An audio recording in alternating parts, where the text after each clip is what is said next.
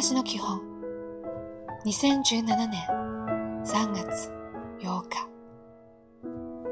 おはよう。頭で考えてあれこれするのではなく心でも考えるように意識しましょう。頭と心をバランスよく使うことです。あとは笑顔を忘れずに。今日も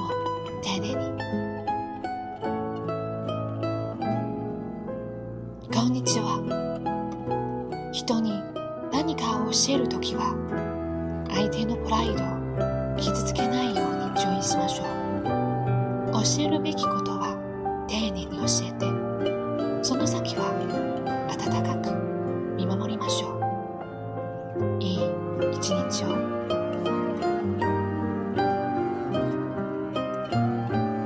おやすみなさい。幸せて何でしょう。それは感謝のできる心を持つことです。ありがとうと思える毎日のことです。今日もお疲れ様でした。また明日。